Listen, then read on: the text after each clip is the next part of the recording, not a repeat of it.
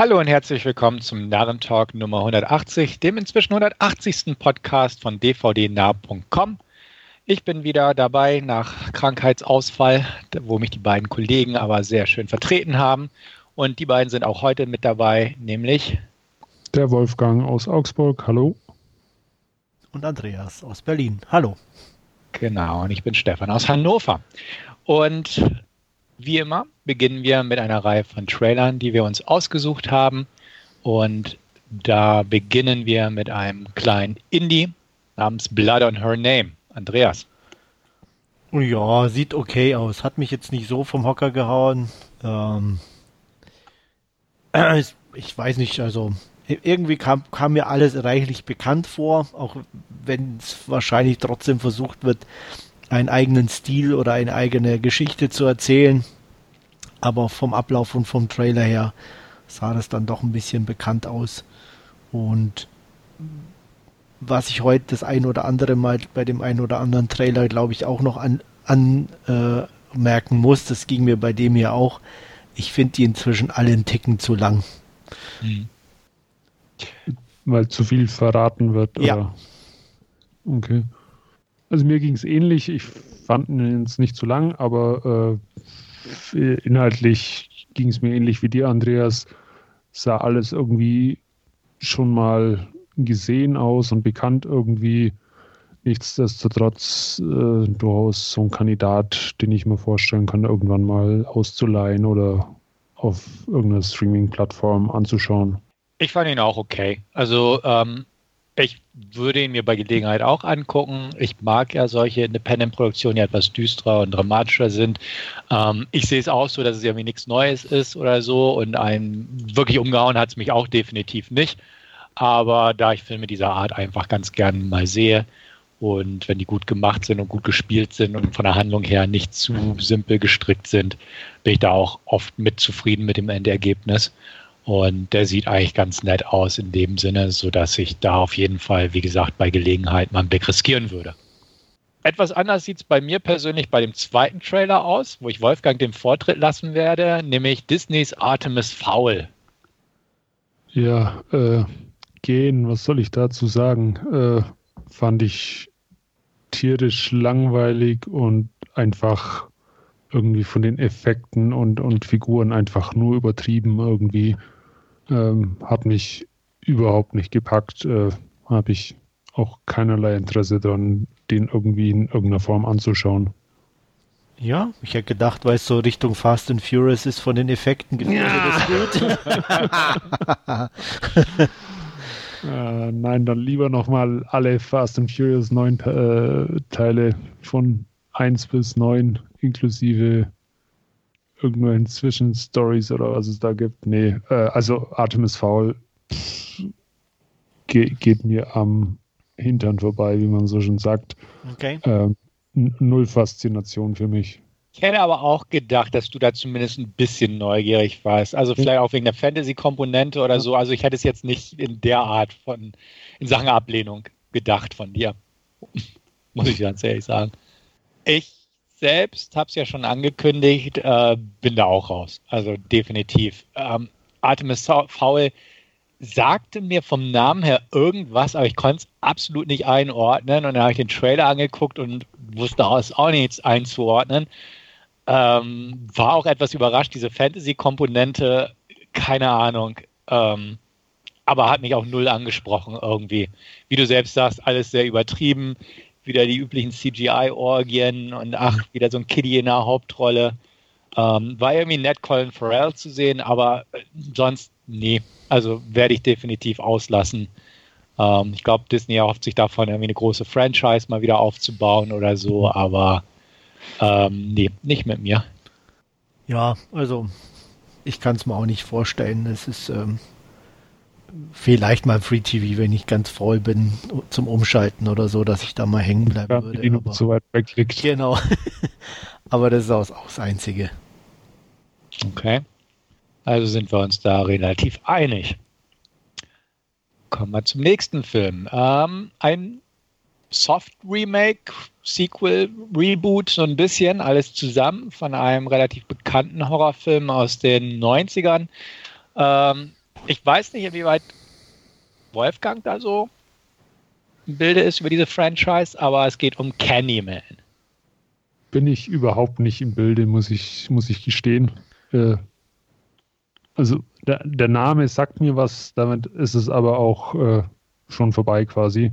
Von daher kann ich jetzt auch den Trailer mehr oder weniger nicht einordnen, ob das jetzt ein Sequel, Prequel, was auch immer ist, Reboot, äh, ja, äh, sagt mir nichts, äh, wird mir auch vermutlich nichts sagen, weil auch hier das Interesse meinerseits ähm, ja, dem Horrorgenre geschuldet äh, nicht groß oder nicht vorhanden ist.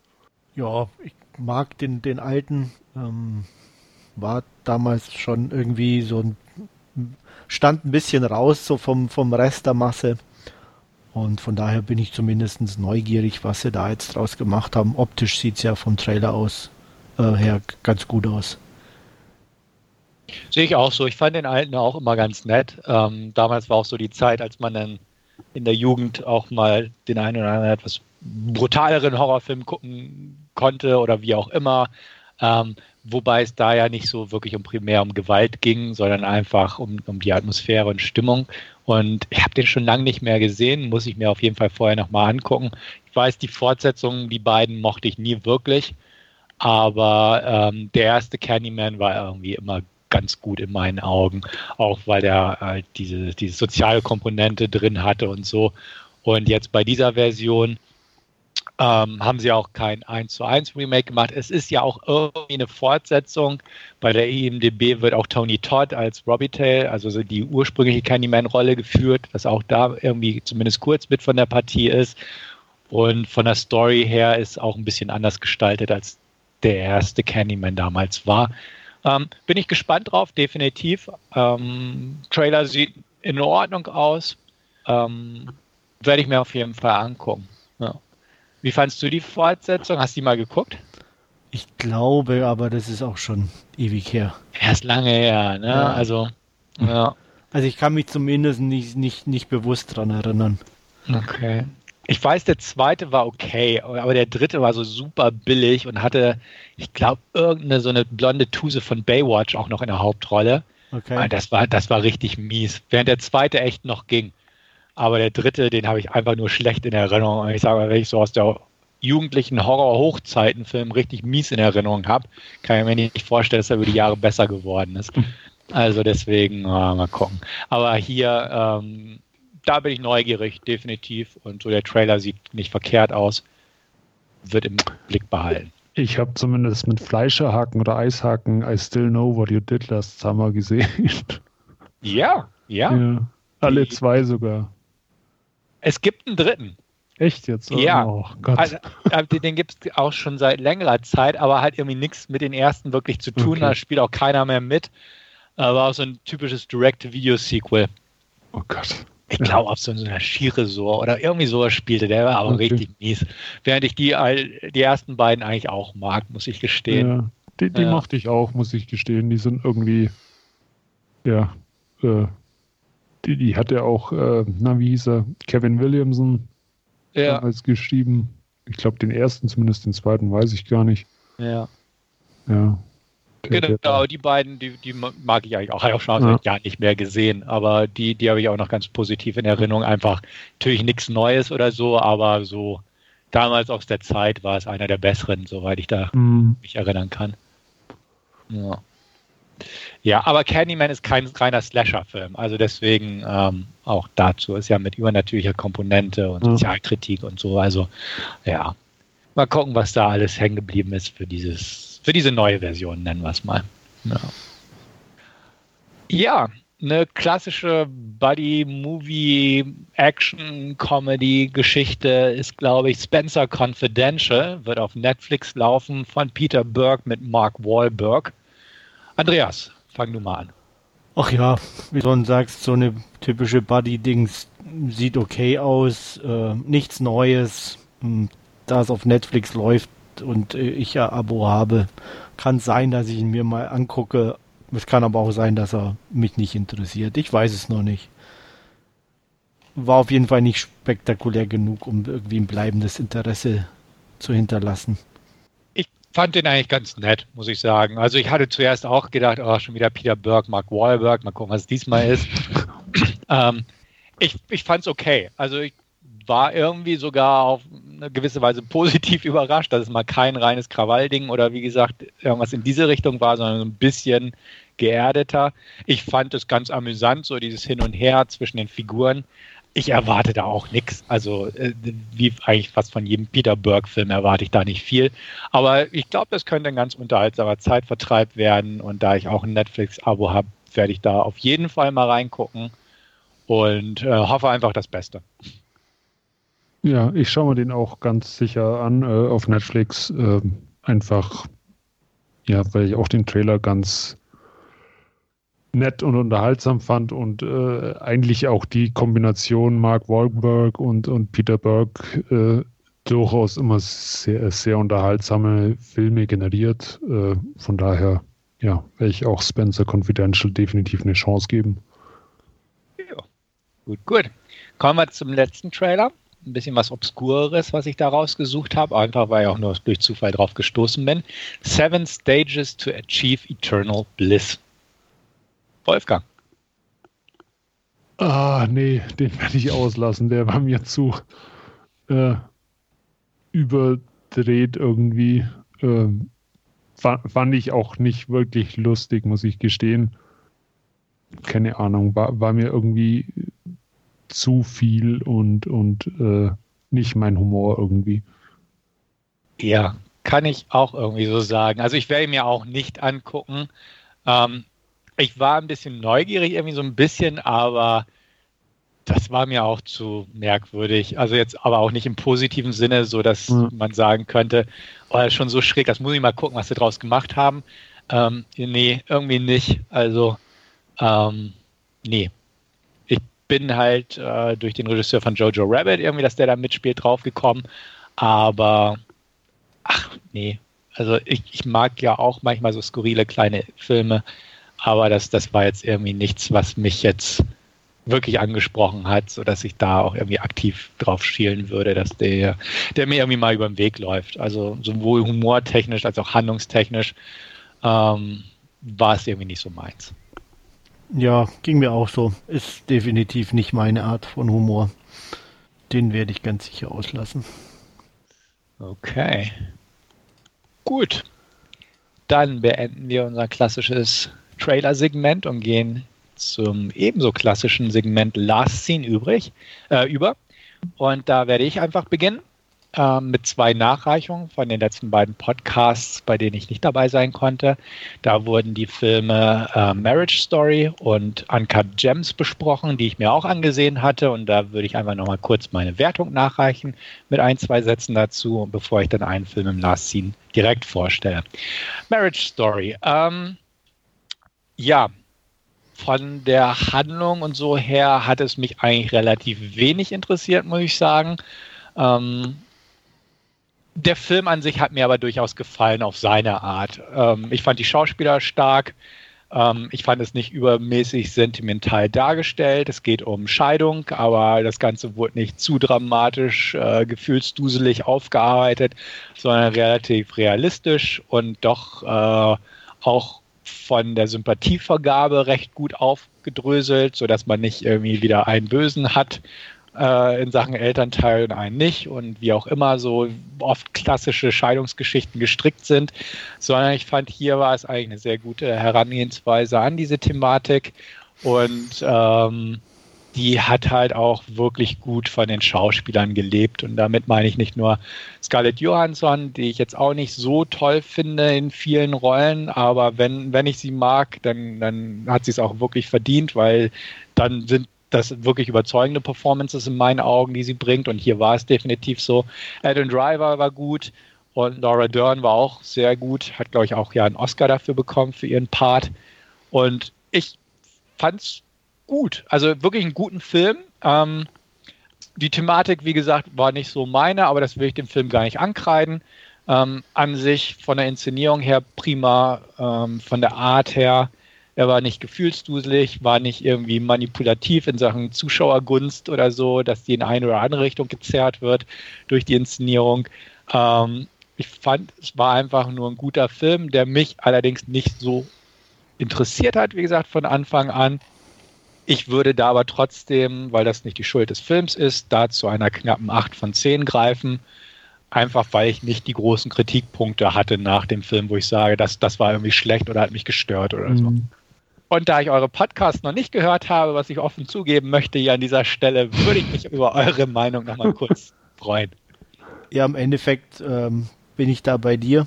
Ähm, gute Leistung, Story hat mich auch nicht interessiert. Ich kreide das dem Film aber trotzdem negativ an und habe deswegen nur eine 6 von 10 gegeben. Okay.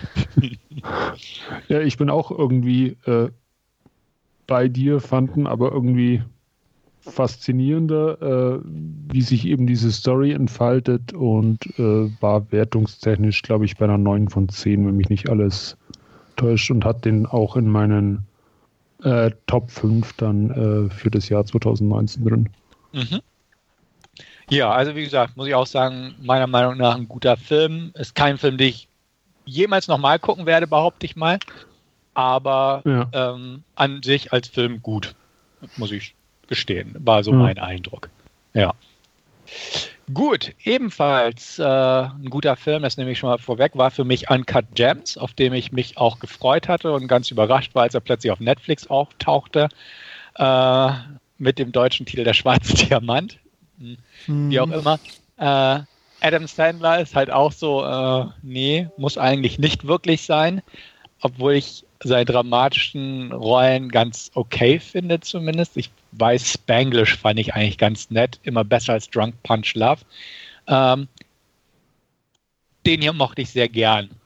Was aber nicht nur an Sandler liegt, der wirklich gut war und ich würde eigentlich sagen, meiner Meinung nach die beste Performance seiner Karriere abliefert, sondern an der ganzen Art des Films. Von den Safety Brothers, ähm, die Good Times mit Robert Pattinson zuletzt gemacht haben, fand ich es einfach cool gemacht. Auch hier muss ich sagen, natürlich, die Handlung ist jetzt auch nicht so die, die mich gezogen hat in Richtung dieses Films. Ähm, aber so die Art, wie das Ganze umgesetzt wurde über Sandlers Figur, der eigentlich ein Arsch ist und einfach unsympathisch, geht seiner Familie fremd, äh, versucht, ist spielsüchtig, versucht Leute übers Ohr zu hauen äh, mit gefälschten Rolexes und so weiter und so fort. Äh, auch dieses ganze Ju Juwelier-Ambiente oder ne, wie es ist mit Diamanten und man möchte Wetten abschließen und den großen Kuh landen und Basketballspieler und coole Freunde. Ähm, wie gesagt, das, das Milieu und die Story hat mich jetzt auch nicht wirklich interessiert, aber hier fand ich einfach die Art der Umsetzung saustark. Ähm, der Film war eigentlich von Anfang bis Ende ziemlich lärmig, um das mal so zu sagen. Es wurde ständig laut geredet, geschrien, äh, man hat sich angegiftet, angefeindet, äh, verprügelt. Ähm, alles irgendwie dieses, was auf den Zuschauer auch einprasselte, weil es einfach kaum ruhige Szenen gab und alles irgendwie so ein bisschen lärmend war, ohne dass es wirklich nervig wurde. Und das, das ist auch ein Plus, dass ich diesem Film zurechne. Ähm, und sich einfach so entwickelt hat, dass man dann doch irgendwann im Laufe des Films mitgefiebert hat auf eine gewisse Weise mit Adam Sandlers Figur. Oh, sprich nur für dich. Bitte? Sprich nur für dich. Okay, gut. Also ich fand schon, ich fand schon äh, jetzt nicht so, dass ich, ne, aber irgendwo hat, hat man, habe ich mich, und drücken wir es mal so aus, habe ich mich so ein bisschen mitreißen lassen. Ähm, zu gucken, oh, schafft das und ach Mensch, so auch so die Art her, wie er immer eigentlich so aussichtslos oder gegen Windmühlen kämpft und immer doch versucht hat und dann noch eine Wette abgeschlossen hat oder so. Das, das hat mich doch irgendwie so ein bisschen mitgezogen. Wie gesagt, äh, bis zuletzt war er ein Arsch für mich, aber irgendwie hat es dann wahrscheinlich durch einfach das Drumherum mich durchaus irgendwo mitgerissen. Und ähm, ich fand den Film sau stark, muss ich ganz ehrlich sagen, und würde da definitiv eine knappe 9 von 10 vergeben. Ähm, ist definitiv auch in meinen Top 5 des Jahres gelandet, ähm, die ich noch nicht ganz ausgearbeitet habe, muss ich sagen, weil mir ein, zwei Filme noch fehlen. Aber ähm, saustarker Film meiner Meinung nach, der einfach so von der Atmosphäre und von dem Ganzen gelebt hat.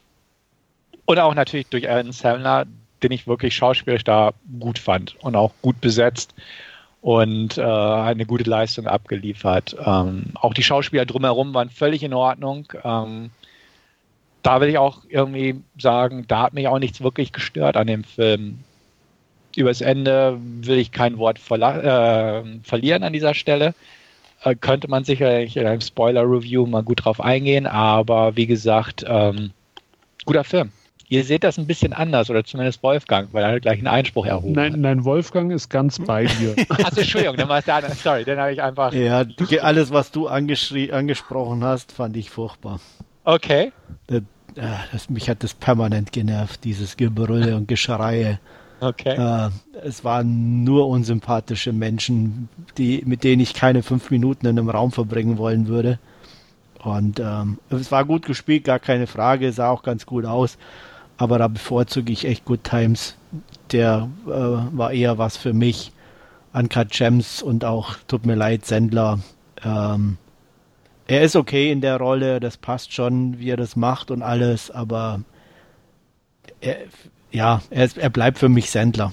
Also äh, ich, ich habe ihn trotzdem nicht irgendwie als, als, als diese Person da wahrgenommen, sondern halt als brüllenden Sendler und nicht irgendwie einen Grimasse schneidenden Sendler. Okay. Ja. Gab immerhin noch fünf Punkte. okay. Kann ich übrigens also nachvollziehen, ähm, dass das bestimmt bei vielen der Fall ist, die sich da einfach abgeturnt fühlen durch dieses ganze lärmende und unsympathische. Ja, aber es gibt nicht viele. Also wenn man so die Reviews guckt, also die, da sind, ich sage sag mal, 90, 80, 90 Prozent schon sehr positiv. Mhm. Da ist man schon Spalter, wenn man den nicht so gut findet. ja, aber wie gesagt, ich könnte es nachvollziehen. Also weißt du, wenn jemand da sich dran stört, dass er irgendwie ständig unsympathische, brüllende Leute vor einem hat, klar, dann hat man nach 20 Minuten keinen Bock mehr so ungefähr. Ja.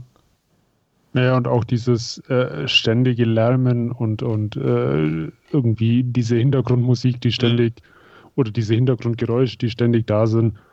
Ähm, ja, auch, auch das hat man äh, in, in, unserer Besprechung schon festgestellt. Und ja, ich bin da aber, wie gesagt, auch eher auf deiner Seite, Stefan. Ich fand den auch äh, einfach nur stark und auch von, von Adam Sandler stark gespielt und äh, wird dementsprechend auch 8 von 10 Punkten geben. Okay. Gut. So, und dann lege ich einen vor, den glaube ich noch keiner von euch gesehen hat. See No Evil Teil 2. Ähm, manche Leute werden sich daran erinnern, dass es einen Film namens See No Evil gab aus den WWW, WWE Studios mit Wrestler Kane in der Hauptrolle. War ein klassischer oder ein relativ klassischer Slasher mit einer tummen Gestalt gespielt von Kane die irgendwie von seiner Mutter runtergemacht wurde, die natürlich so übermäßig religiös war und der in so einer großen Bude gehaust hat und einfach ganz viele Menschen getötet hat mit seiner brutalen Art her. Ähm, das war Teil 1, an den ich mich auch nur grob erinnere. Ich habe mir jetzt Teil 2 angeguckt, der ein paar Jahre später rauskam. Ähm, warum habe ich mir Teil 2 angeguckt, wo der erste jetzt auch nicht so der überzeugendste Film war? Ähm, ich war einfach neugierig, weil es von den Soska Sisters ist, Jen und Sylvia Soska, die American Mary gemacht haben mit Catherine Isabel, die ich sehr gern sehe und die auch hier eine Rolle spielt. Und ähm, ja, weil ich ja auch manchmal einen gewissen Komplettierungsdrang habe und einfach auch die Fortsetzung sehen wollte. Ähm, eigentlich ist Jacob Goodnight, wie er hier heißt, äh, draufgegangen, der Böse aus Teil 1, aber nicht ganz, wie es denn so oft im Slasher-Genre ist. Ähm, der Film, der zweite Teil also, schließt direkt an den ersten an.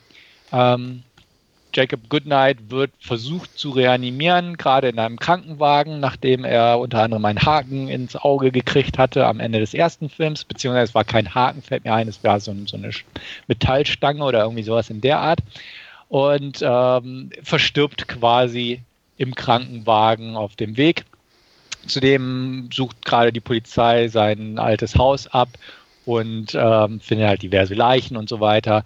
Und der Film jetzt, der zweite Teil, spielt komplett in einem äh, in einer alten Klinik oder einem Krankenhaus, was aber nicht wirklich noch genutzt wird, bis auf die Gerichtsmedizin. Und ähm, dort gibt es halt ein paar Leute, die in der Gerichtsmedizin arbeiten und ähm, entsprechend ein paar der Leichen von der vom Ort des Geschehens kriegen und unter anderem auch die Leiche von Jacob Goodnight, wo halt eine Obduktion etc. durchgeführt werden soll. Und ähm, ja, wie ich schon angedeutet habe, ähm, ist er dann doch nicht tot, steht wieder auf und ähm, ja, in klassischer Slasher-Manier slasht er sich dann durch die Beleg Belegschaft. Ähm, ja. Was soll ich zu Sino Evil 2 sagen? Er ging gerade so. Ähm, ich habe keine Fortsetzung zu Sino Evil Teil 1 gebraucht und ähm, man hätte sie auch echt nicht machen müssen, weil die, die knappe Handlung, die ich schon da geboten habe, jetzt in meiner Inhaltsangabe, das ist auch nicht mehr, nicht mehr ist da.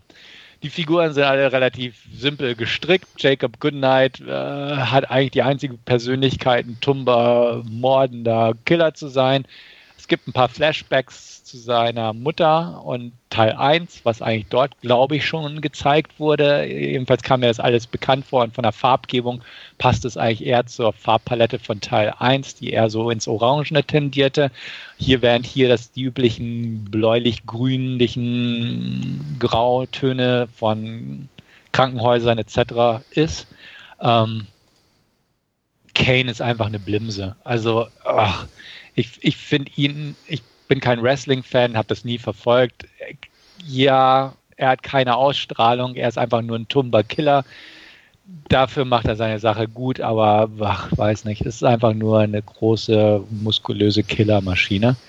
Ähm, interessanter muss ich sagen, zumindest vom von den Schauspielern, die gecastet wurden, sind ähm, die Bediensteten, die da in der äh, Gerichtsmedizin arbeiten. Hauptdarstellerin ist Amy, gespielt von Danielle Harris, die der geneigte Horrorfan schon aus diversen anderen Horrorfilmen kennt.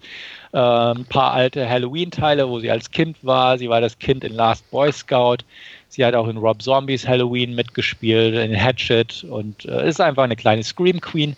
Sie ist dabei. Ähm, Catherine Isabel ist wie gesagt dabei als Tamara, als eine ihrer Freundinnen die auch vor Ort ist und äh, hat eine herrlich überdrehte Rolle als irgendwie sexbesessene Serienkiller lieben oder von Serienkillern faszinierte, überdrehte Tussi, kann man sagen. Ähm, hat Spaß gemacht, sie auch mal in so einer Rolle zu sehen, weil es etwas anders als sonst.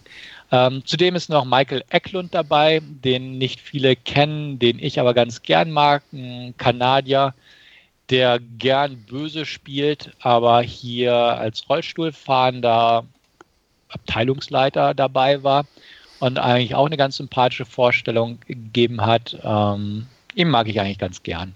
Somit von der Besetzung her war ich eigentlich ganz positiv angetan. Natürlich sind ihre Rollen sehr eindimensional geraten. Es gibt ein paar kleinere doofe Konflikte. Es gibt noch den Bruder von Amy, der immer meint, ach, sie hätte doch Medizin studieren sollen, statt hier zu arbeiten. Es gibt das blonde Chick, das unbedingt mit dem Bruder anbändeln möchte, aber der will nicht wirklich was von ihr, bis sie ihm die Zunge in den Hals schiebt und dann passt das schon. Und ähm, ja, gut, aber man guckt sich ja nicht Slasher-Filme wegen der Handlung an, sondern wegen der Kills oder der Spannung. Spannung, muss ich sagen, gab es nicht wirklich. Ähm, die Kills am Anfang war ich echt enttäuscht, weil ähm, das meiste war offscreen und das ging mir irgendwie echt auf den Puffer. Weil ich denke, wenn ich Casino Evil 2 gucken möchte, dann will ich zumindest die Kills sehen. Ähm, am Anfang geschehen sie relativ offscreen. In der zweiten Hälfte werden sie dann onscreen gezeigt und auch relativ brutal. Und ähm, dann schon aus der Sichtweise gesehen befriedigend, um das mal so zu formulieren. Ähm, leider ist der Film halt nur ein typischer 0815 Slasher irgendwo, der echt nicht hätte sein müssen. Ich spoiler jetzt mal auch so ein bisschen. Er hat natürlich auch den Raum offen für eine Fortsetzung. See No Evil 3, die es wahrscheinlich aber nicht geben wird, weil See No Evil 2 aus dem Jahr 2014 stammt. Und ich glaube nicht, dass jemand jetzt noch auf die Idee kommt, dann noch einen dritten Teil hinterher zu schieben. Ähm, die Regiearbeit der Soskas war in Ordnung. Ähm, sie haben solide Arbeit geleistet, was nicht immer in ihrem Schaffen der Fall war. Die waren schon immer ein bisschen ungeschliffen, aber hier ähm, haben sie es einigermaßen brauchbar hingekriegt, aber auch keine eigene Handschrift in dem Sinne. ähm, wo ich sagen würde, okay, das, das ist jetzt irgendwie abweichend von der Norm oder als eigene Handschrift zu werten, war einfach nicht der Fall. Kurzum, See No Evil geht knapp anderthalb Stunden, ist relativ kurzweilig, ähm, steigert sich so ein bisschen im Laufe der Zeit und hat mit Daniel Harris und äh, Catherine Isabel und auch Michael Eklund ein paar solide, nett gesehene Schauspieler dabei. Jacob Goodnight als Bösewicht fand ich langweilig eigentlich. Und somit ist nicht wirklich eine Empfehlung meinerseits drin. Ich müsste vielleicht mal tatsächlich, und ich habe die Blu-ray im Regal, den ersten nochmal gucken, habe ich aber auch nicht so das große Interesse dran. Ähm, ja, hätte nicht sein müssen, diese Fortsetzung. Kann man sich angucken, muss man aber echt nicht für Komplettisten oder hartgesottene B-Movie, Slasher, Horror-Fans vielleicht mal eine Sichtung wert, aber ach, eigentlich nicht. Ähm, wertungstechnisch knappe 4 von 10. Ähm, wie gesagt, einfach weil ich die drei Darsteller mochte und äh, für einen Slasher eigentlich irgendwo das geboten bekommen habe, was ich erwartet habe, ohne große Innovation oder ähnliches, aber mehr als eine knappe 4 von 10 ist nicht drin. Und ich glaube, du wolltest den schon noch irgendwie vielleicht mal gucken, Andreas. Ja, wie gesagt, ich kenne ja Teil 1 auch. Mochte den damals, als ich ihn gesehen habe, mehr als du. Mhm. Und ähm, habe den aber auch schon ewig nicht mehr gesehen. Weiß nicht, ob das immer noch so der Fall wäre. Ähm, und ähm, ja, Teil 2 werde ich mal, der steht auf meiner Watchlist, bei Gelegenheit mal nachholen. Okay. Wolfgang, ich bin zumindest kurz bei Danielle Harris hellhörig geworden, aber äh, nee, danke. Muss nicht sein. Ja, da gibt es bessere Danielle Harris-Filme, würde ich ja. auch sagen. Da kannst du den hier weglassen. Alles klar, das war es von meiner Seite aus. Äh, Wolfgang hat in letzter Zeit nichts außer YouTube geguckt, übertrieben formuliert. Und Andreas macht denn weiter. Ja, äh, ich habe mir endlich mal The Dead Don't Die nachgeholt von Jim Jarmusch. Ähm, Geschichte ist gleich erklärt oder erzählt. Centerville, ein kleines nettes Städtchen. Gibt nicht allzu viel zu tun. Gibt drei Polizisten. Bill Murray spielt Chief Cliff Robertson. Adam Driver ist sein ähm, Sidekick-Adjutant Officer Ronald Peterson. Und dann gibt es noch Officer Minerva Morrison, die wird gespielt von Chloe Sevigny. Ähm, die drei haben äh, ja mit den typischen dörflichen Streitigkeiten zwischen irgendwelchen Farmern zu tun. Ähm, also wirklich ein beschauliches Leben. Ähm, es gibt noch eine Tankstelle, einen kleinen Comicladen, Mechaniker und natürlich den obligatorischen Diner. Und ähm, das war es dann im Endeffekt auch schon. Einzig Außergewöhnliche ist die äh, aus vermutet aus Schottland stammende Bestattungsunternehmerin Zelda, die wird gespielt von Tilda Swinton, ähm, bei der alle ein bisschen Schwierigkeiten haben, sie zu verstehen, weil sie halt einen sehr starken Akzent hat. Und ja, also das Leben nimmt so seinen Gang. Typisch Jarmusch ist es alles sehr gemächlich und äh, es passiert nicht wirklich viel. Und bis eines Tages es nicht mehr richtig dunkel wird und äh, die Uhren gehen normal weiter. Ähm, plötzlich gehen aber auch äh, Telefone nicht mehr. Und um dem Ganzen dann noch die Krone aufzusetzen, stehen plötzlich kürzlich Verstorbene vor der Tür und laufen äh, durch die Straßen und wollen natürlich Fleisch. Ähm, Im Gegensatz zu vielen anderen Zombie-Filmen ist hier allen eigentlich mehr oder weniger sofort klar, mit was sie es zu tun haben. Mit Zombies. Und mit Zombies kann man natürlich nur töten, wenn man ja den Kopf zerstört in jeglicher Art und Weise. Es wäre nicht Jim Jarmusch, wenn das Ganze nicht dann doch ein bisschen anders ablaufen würde als gewohnt. Es wird mehr als einmal die Dimension des Kinos oder des Films durchstoßen, in dem selbstreferenziell bestimmte Sachen angesprochen werden. Ähm, nur also als kleinen, äh, ohne viel zu spoilern, ähm, gibt es ein Musikstück, das immer wieder auftaucht und äh, äh, Adam Driver und Bill Murray im Auto fahren und das Lied dann im Radio kommt, sagt ähm, äh, Bill Murray, irgendwie kommt ihm das bekannt vor und Adam Driver antwortet nur, ist ja logisch, das ist die Titelmelodie. Ähm, also so in der Art und Weise. Und das passiert relativ äh, trocken und ähm, es gibt auch noch die ein oder andere kleinere Überraschung, die auch etwas überzogen ist. Ähm, das muss man sich selber angucken. Im Großen und Ganzen ist es ja ein sehr gemächlicher Film. Daran werden sich bestimmt viele stören oder auch gestört haben. Ähm, für mich war es halt so ein echt so ein klassischer Abhängfilm, in dem nicht viel passiert, wo man aber einfach so ähm, mit dem Protagonisten einfach so eine nette Zeit verbringt und guckt, was denen so zustößt, über, wie sie sich unterhalten, ohne da einen richtigen Tiefgang zu haben. Und ähm, ja, und das macht der Film eigentlich ganz gut und das mochte ich an ihm. Ähm, es ist jetzt nichts, wie gesagt, wo man ähm, in Euphorie ausbricht, zumindest ich nicht, aber es, er hat einen schönen, leichten Humor, ein paar schräge Ideen und ähm, ja, man, einfach die Leute sind nett, irgendwie denen, denen zuzugucken. Schauspielerisch wird keinem viel abverlangt, klar. Ähm, es plätschert ein bisschen dahin über, über die meiste Laufzeit. Effekte gehen in Ordnung. Ähm, aber wenn man eine nette Zeit verbringen will, kann man sich den gut angucken, wenn man Jim Jarmusch mag, sowieso. Darstellertechnisch ist alles in Ordnung. In Nebenrollen gibt es dann äh, zum Beispiel noch Iggy Pop als Zombie, äh, Danny Glover ist mit dabei, Steve Buscemi, Tom Waits äh, als Eremit im Wald. Also äh, ziemlich viele bekannte Namen. Und ich glaube mal auch bedingt durch die äh, ja sehr illustre Riege haben bestimmt auch einige viel mehr erwartet. Aber ich denke mal, hier haben sich einfach ein paar Leute getroffen, um eine nette Zeit zu verbringen und ähnlich wie wir gern zusammenhängen und einen Podcast aufnehmen, den keiner interessiert. So ungefähr ist es wahrscheinlich mit der Dead to Die bei Jim Jarmusch. Die verstehen sich gut, haben einen netten Film gemacht und dann sind alle glücklich nach Hause gefahren. Und von daher, äh, mir hat es Spaß gemacht. Es ist kein Riesenfilm, aber eine solide 6 von 10 ist es allemal.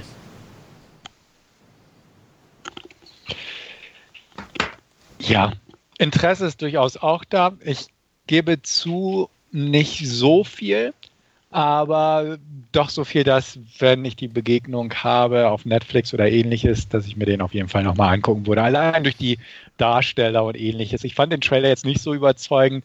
Ähm, klar, die Darsteller sind definitiv ein Pluspunkt. Jim Jarmusch mag ich manchmal, nicht überwiegend, das wäre auch zu viel gesagt, aber manche Filme mag ich ganz gern von ihm, aber es sind nicht so viele, muss ich gestehen. Und ähm, ja, also ich habe auch keinen klassischen Zombie-Film davon erwartet, allein weil der Name Jim Jarmusch draufsteht. Ähm, dementsprechend würde ich da auch jetzt kein konventionelles Filmchen erwarten, wenn ich mir den angucke. Und ja, ich bin gespannt, aber jetzt nicht so darauf aus, mir den möglichst schnell anzugucken. Aber bei Gelegenheit durchaus mal. Und das, was du sagst, klingt ja nicht verkehrt. Dementsprechend mal schauen, eines Tages. Ja, äh, ich habe den ja schon gesehen. Ich habe den auch im Podcast schon vorgestellt vor ein paar Ausgaben. Äh, ich kann mich da deiner Meinung eigentlich anschließen, äh, Andreas. Der ist halt so ein netter kleiner Film, der hauptsächlich von seinen Darstellern irgendwie lebt. Ein, äh, ein paar skurrile Einfälle auch hat, äh, eben auch mit, mit äh, dieser Figur von, von Tilda Swinton unter anderem und äh, ja, einfach nur nice irgendwie anzuschauen ist. Und ich bin auch wertungstechnisch, glaube ich, ebenfalls bei einer 6 von 10 gelandet damals. Ja. Ich glaube auch, soweit ich mich erinnere, ja. war das auch. Und ähm, ich, die, soweit, ich denke mal auch, dir ging es so ähnlich wie mir. Es ist kein gut, wirklich guter Film. Ja. Er hat natürlich auch keine richtige Story in dem Sinn. Aber das ist so, ich weiß nicht, äh, mir geht es immer, so, oder was heißt immer, ich habe glaube ich, jetzt zweimal gesehen bei Project X so ähm, über diese Teenie-Party. Das mhm. ist auch so ein mhm. Film, der ist eigentlich strunzdumm, aber irgendwie mit, der, mit, mit, der, mit, dem Sound und allem ist es so, ähm, da kann man auf einer Party abhängen, ohne die Party sozusagen mitmachen zu müssen. Mhm. Und, und ähm, hier ist halt so, man kann so einen Zombie-Film mitmachen und abhängen. Ne, und äh, so ähnlich, also das sind so von einfach vom, vom Gefühl her, auch wenn es völlig unterschiedliche Geschichten sind, aber so vom Gefühl ja. her für mich ähnliche Bereiche. Und das mag ich ganz gern zwischendurch. Ja, okay. Dann würde ich sagen, gehen wir zu unserem Hauptreview rüber. Und zwar The Last Thing He Wanted. Das letzte, was er wollte, läuft gerade auf Netflix. Und da wird uns Wolfgang jetzt kurz verraten, worum es in diesem Film geht. Ja, und ich äh, würde mich da auch ganz äh, kurz halten. Wir lernen Elena McMahon kennen, eine äh, Journalistin, die sehr ambitioniert aus äh, Nicaragua und dem ja 19 oder Anfang der 80er Jahre herrschenden äh, Krieg bzw. Bürgerkrieg äh, berichtet und da eben ja für ihre Zeitung, die Atlantic Post, versucht, die Hintergründe ähm, besser darzustellen und ihren Lesern näher zu bringen. Ähm, die wird jedoch ähm, ja, kurze Zeit später zurück nach äh, Washington äh, beordert, weil ja ihre Stelle mit äh, oder ihre diese Südamerika-Abteilung oder Mittelamerika-Abteilung ähm, eingestellt oder eingespart wird und sie soll sich in Zukunft eben um den äh, US-Präsidentschaftswahlkampf, der im Jahr 1984 stattfindet, dann äh, ja, kümmern und da eben die das Ganze pressemäßig begleiten. Äh, davon ist sie wenig angetan, äh, woraufhin sie sich äh, oder woraufhin sie auch kurze Zeit später dann ihren Job mehr oder weniger hinwirft und ja, äh, zu ihrem Vater nach Hause fährt, der äh, auch relativ äh, krank ist und ähm, ja, wie es der Zufall so will, ähm, ja, wickelt sie für ihren Vater ein Geschäft ab, der ja äh, äh, in der damaligen Zeit äh, ja äh, verschiedene Waffen und Munition nach Mittelamerika äh, verschiebt und so schließt sich letztendlich der Kreis wieder äh, und äh, Elena kommt letztendlich als ja, Waffen, Waffenschmugglerin nach, nach äh, Costa Rica, um äh, dort eine ganze Flugzeugladung an, an entsprechenden Waffen und Munition abzuliefern. Jedoch ja, verläuft dieser Waffendeal nicht ganz so wie vorhergesehen und äh, letztendlich äh, strandet Elena in, in äh, Costa Rica und äh, ja, versucht verzweifelt wieder zurück in die Vereinigten Staaten zu kommen. Soweit mal ganz grob zum Inhalt von The Last Thing He Wanted. Ja, fange ich mal an, wa? ja. Ja, The Last Thing He Wanted. Hm. Basiert wohl auf einem relativ bekannten Buch, von dem ich noch nie was gehört habe. Basiert auf wahren Begebenheiten, beziehungsweise zumindest äh, politisch etc. Ähm, hat eine sehr talentierte Regisseurin, meiner Meinung nach, ähm, die Reese, die unter anderem Mudbound, Pariah und sowas gedreht hat. Und hat mit Anne Hathaway eine Schauspielerin, die ich sehr gern mag. Ähm, Willem Dafoe mag ich auch ganz gern. Leider funktioniert der Film in meinen Augen nicht. das muss ich auch sagen. Ähm, er ist ein ziemliches Durcheinander irgendwie. Ähm, ist schwer zu sagen, was da schiefgegangen ist. Ähm, grundsätzlich bietet die Geschichte eine Menge Potenzial. Wie gesagt, ich kenne das Buch nicht. Ähm, ich bin politisch in dem Bereich was da in der Geschichte passiert ist mit den Kontras und mit den Politikeinmischungen der USA in südamerikanische oder zentralamerikanische Angelegenheiten nur grob bewandert. Ähm, aber ich weiß, dass es reizvoll ist, definitiv. Und ähm, das hatte eigentlich alles gutes Potenzial, um eine coole Geschichte draus zu machen. Der Trailer war so lala, meiner Meinung nach, hat mich jetzt nicht wirklich überzeugt. Ähm, aber ich dachte, hey, warum nicht? Und ähm, wie gesagt, prinzipiell eine erfahrene Reporterin, die auch so in diese Waffengeschichten reingezogen wird durch ihren Vater und na, Geheimdienste sind eventuell mit im Spiel und ähm, einheimische Geschichten, äh, duellierende Banden oder was auch immer da potenziell hätte aufgekocht werden können. Klang alles sehr gut.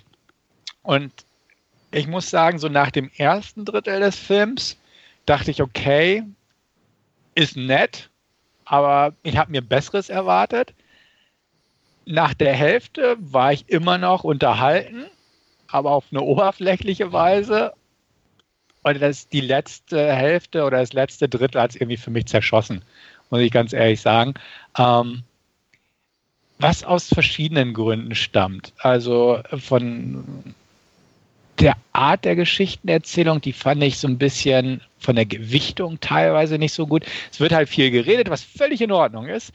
Ähm, aber es wird irgendwie so ein bisschen konfus die Handlung aufgearbeitet und nicht, nicht in der coolen Art, so von wegen, man weiß nicht genau, welche Parteien, ne, wer das mhm. ist, wer sitzt in dem Auto und äh, wer der Killer oder der Schütze ist. Und am Ende gibt es eine schöne Aufklärung und alles ist gut.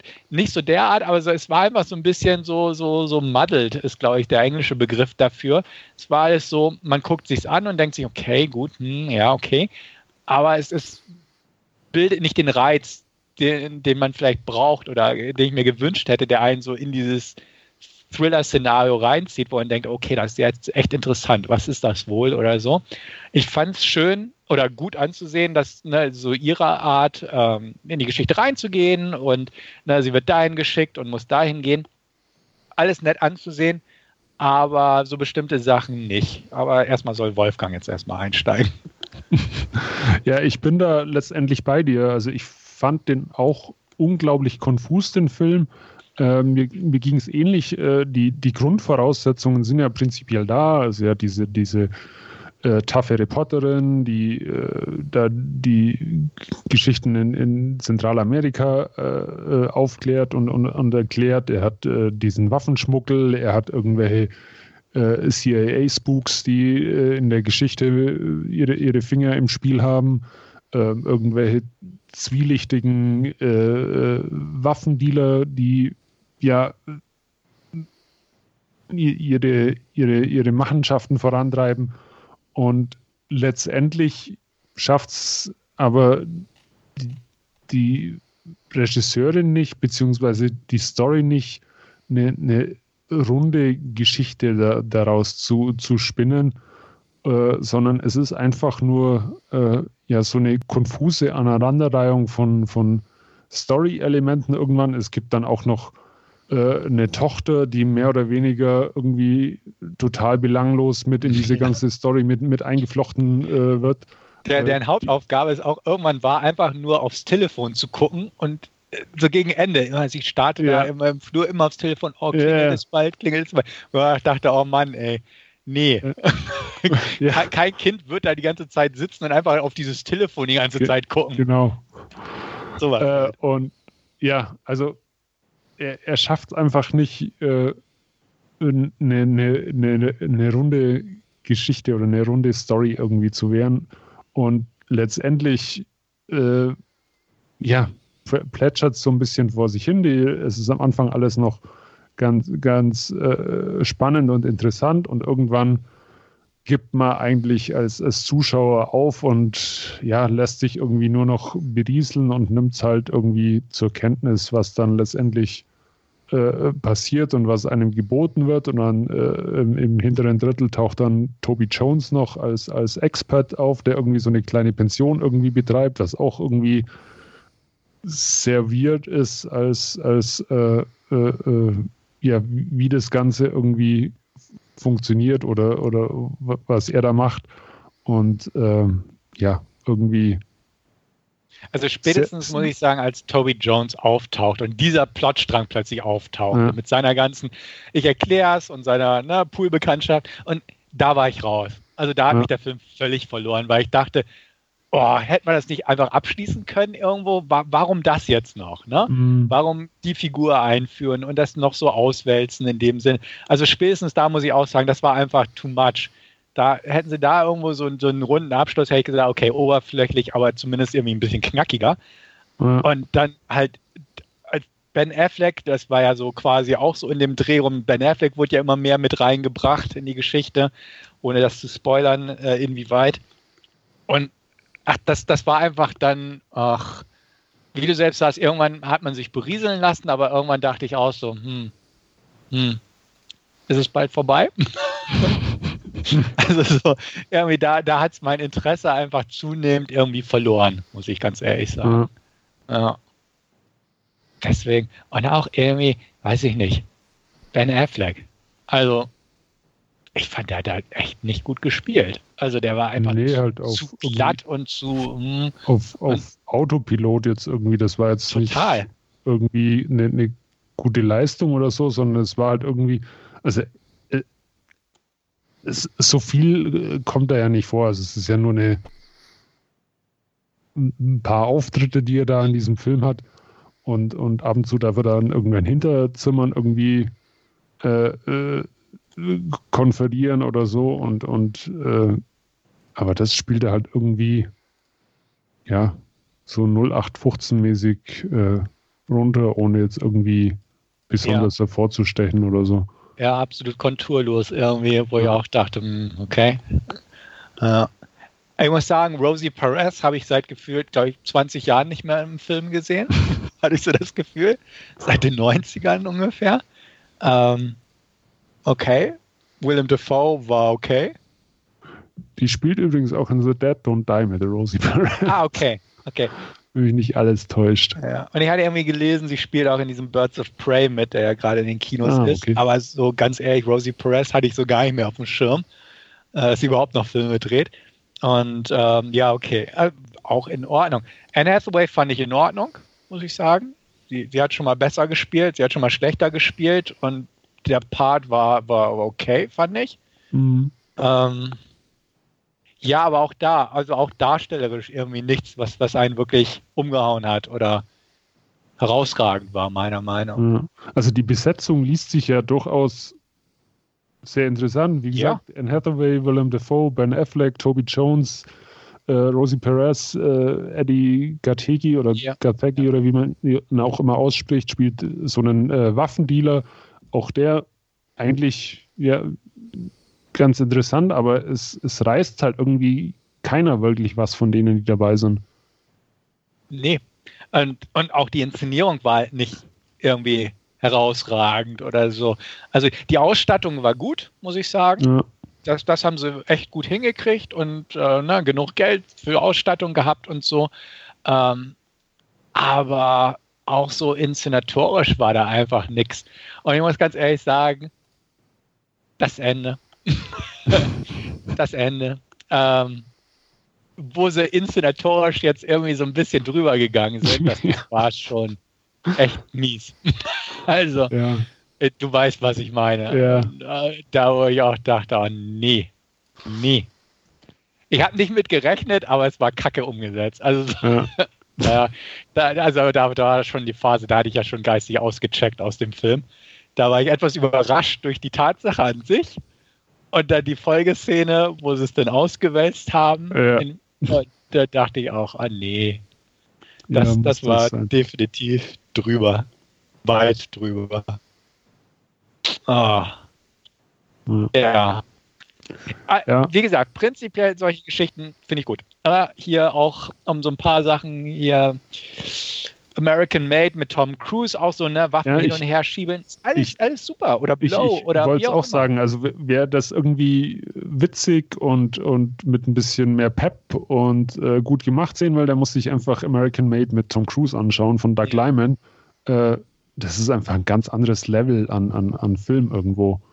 Mit durchaus ähnlicher Thematik mit Waffen- und Drogenschmuggel zu dieser Zeit und äh, ja, ist sicherlich ein anderer Ansatz an, an, an die Story, aber einfach deutlich äh, äh, unterhaltsamer und sehenswerter wie äh, The Last Thing He Wanted. Genau, und man könnte ja auch argumentieren, man könnte argumentieren, American Made war halt so ein bisschen lockerer, ja. Der hier hätte ja theoretisch auch richtig ernst sein können. Er ist ja auch ernst und nimmt sich verdammt ernst, aber er wirkt nie wie so ein anspruchsvollen Film zu dem Thema, finde ja. Also er wirkt wie so ein Unterhaltungsprodukt, was ja auch nicht verkehrt ist, aber vielleicht der Materie auch nicht gerecht wird und einfach auch dadurch, dass er so konfus erzählt wird, beziehungsweise einfach das nicht so nicht, nicht ein bisschen interessanter aufgearbeitet hat, dadurch wirkt er einfach so uninteressant, weil er, wie gesagt, nicht locker ist. Er ist nicht so ein anspruchsvoller Polit-Thriller, sondern er ist irgendwo alles, aber auch nichts Ganzes. Also es ist irgendwie ein merkwürdiger Film anzugucken gewesen. Ja. Aber auch da nicht in dem Sinne von, oh, man guckt es sich an und findet es irgendwie interessant, sondern irgendwie, man denkt sich, hm, da ist irgendwas so ein bisschen schief gelaufen vom Ton her. Mhm. Und, und wie gesagt, allein so dieses Ende, so von, von, wenn wir den Ton schon ansprechen, diese Szene, über die wir beide so andeutungsweise, die ist halt vom Ton her ganz weit irgendwie anders. Mhm. Das, das war einfach so. Und wie gesagt, zwischendurch waren dann halt so auch diese Momente mit, mit der Tochter im Flur, wie sie da immer diese ja, oder anstarrte die, und so. Diese, auch diese Brustkrebs-Story total überflüssig für den Film irgendwie, keine Ahnung. Genau, es, es waren, das, das ist irgendwie ganz, ganz lustig. Irgendwie man hat ja Details reingebracht, weil ja. es gibt ja so Filme, die sind so oberflächlich, wo sich irgendwie keiner Mühe gegeben hat, so Details achten. Hier dagegen hatte man ständig irgendwelche Details. Wie gesagt, die Brustkrebs, die auch irgendwie mal erwähnt wurde, dass sie Brustkrebs besiegt hat. Und dann kommt halt diese Szene, wo sie sich da im Spiegel den BH ausstopft, wo ich denke, ja, es, es ist ja gut, es ist gut, aber es ist auch völlig überflüssig. Ja. Und, und solche paar Sachen. Und ähm, ja, ja, auch mit, mit William Defoe und seiner Demenz und so ist ja alles okay.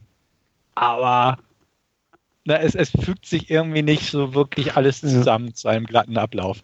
Und ja, das also, ist, ja. Ich, ich hatte ja, also der, der Film war ja mein Vorschlag für den Podcast und ich hatte den irgendwie, äh, Netflix hat ja ab und zu so keine Ahnung, 20, 30 sekündige Dinger, die ab und zu im Hintergrund irgendwie laufen. Und mhm. da, da hatte ich den irgendwie entdeckt. Da lief er dann halt, da kamen dann diese, diese Waffenkisten und Schmuggel und Nicaragua und eben so ein bisschen diese zeitliche Einordnung und das ganze Spiel. Da haben wir gedacht, oh, klingt eigentlich ganz interessant und äh, der Film kann halt einfach nicht liefern irgendwo in, in das, was er ja letztendlich verspricht, meines Erachtens. Das ist irgendwie ganz, ganz schade, weil ja, wie, wie, du schon sagst, es ist wäre so viel da von den Figuren und, und, und von, die, von den Story-Bestandteilen irgendwie, aber er schafft es halt nicht, eine äh, ne, ne, ne, ne Erzählstruktur zu finden und die Story an den Mann zu bringen irgendwo. Ja, da hätte definitiv irgendwie das Drehbuch noch ein paar Mal überarbeitet werden müssen. Und, und das merkt man irgendwie, dass, ja, keine Ahnung. Also, äh, wie gesagt, der Film hätte mich prinzipiell allein dank der Besetzung und so der Thematik definitiv interessiert. Also es wäre jetzt nicht so ein Ding gewesen, was irgendwie so wie Marriage Story mich gar nicht gereizt hätte. Aber letztendlich muss ich sagen, war es echt enttäuschend dafür. Mhm. Ja. Kann ich nicht anders formulieren. Ja. Noch irgendwas dazu? Oder nee. wollen wir zur Wertung übergehen? Ge gehen wir mal zur Wertung. Wie schaut es da bei dir aus? Ich, ich, bin mir echt irgendwie unschlüssig. Also irgendwo zwischen einer guten 3 von 10 und einer knappen 4. Ähm, tendenziell würde ich sagen, eine ganz knappe 4, aber ich glaube, wenn ich noch eine Nacht drüber schlafe, wäre ich bei einer 3, irgendwie auch beim Reden. Ich habe den heute Nachmittag geguckt, also ist gar nicht so lange her. Und irgendwie wie gesagt, war ich einfach nur enttäuscht und wie gesagt ein bisschen verärgert und habe mich geistig auch irgendwann aus diesem Film irgendwie verabschiedet und mhm. das Ende hat mich geärgert. Ähm, ja, also wenn ich meine klassische Ich bin mal hart Schiene durchführen würde, würde ich da eine gute 3 von 10 geben. Gut, ähm, ich, ich bin schon bei der Nummer. Ich hatte man gestern angeschaut, da war ich noch bei einer 4 von 10, aber ich bin heute auch schon bei einer 3 von 10 dann angekommen, weil ja, er ist einfach an zu vielen Punkten zu ärgerlich irgendwie und äh, ja, nee, kann, kann ich auch guten Gewissens nicht, nicht mehr irgendwie geben wie drei von zehn. Ja. Ja, dann sind wir uns da einig und wir haben ihn, glaube ich, richtig schmackhaft für Andreas gemacht. Ja. Ja, wie ihr richtig gehört habt, habe ich den nämlich nicht angeguckt. Ja. Was du aber heute Abend bestimmt sofort nachholen wirst. Damit ja, du für unseren nächsten Podcast natürlich deine Meinung nachliefern kannst, richtig? Die werde ich sicherlich nachreichen im Jahr 2222 ah, oder so. Ja, ja da das Leben ist zu kurz, hätte ich fast gesagt. Da gibt ja. es Besseres. Und äh, ich glaube auch, beim besten Willen nicht, dass er dir besser gefallen hätte. Ich glaub's auch nicht, was ich so Kann, gehört kann, habe. ich, kann ich mir auch nicht vorstellen. Bin ja bei sowas eher sogar ja noch pingeliger als ihr. Also von daher. Ja, ja, ich glaube auch. Also da gibt es auch eine Möglichkeit. Na, wenn man da richtig pingelig rangehen würde, dann ja, könnte man den echt gut zerpflücken. Aber ja. Aber ja, ich, nee. wie gesagt, ich muss mal gucken. Vielleicht irgendwann werde ich ihn mal nachholen. Hm. Ja. Muss man nicht. Ja, nicht wirklich. Guck dir lieber See No Evil 2 an, weißt du? Da, der ist eine halbe Stunde kürzer und da kriegt man, was man erwartet. So, ja. Okay. Ja. Goodie. Okay. Noch irgendwas Abschließendes? Nee, Na gut, dann beenden wir Ausgabe 980 mit diesen Worten. Ähm, schaut euch nicht unbedingt The Last Thing He Wanted an, sondern verbringt eure Zeit mit Besserem. Und ich würde mich freuen, wenn ich euch wieder beim nächsten Mal alle hören würde, beziehungsweise ihr uns zuhören würdet und an euch beiden da per Skype. Hat mir Spaß gemacht, wieder dabei zu sein. Uns auch. ja. Vielen Dank fürs Zuhören und ja, mir hat es auch Spaß gemacht und bis zum nächsten Mal. Bis dann. Tschüss.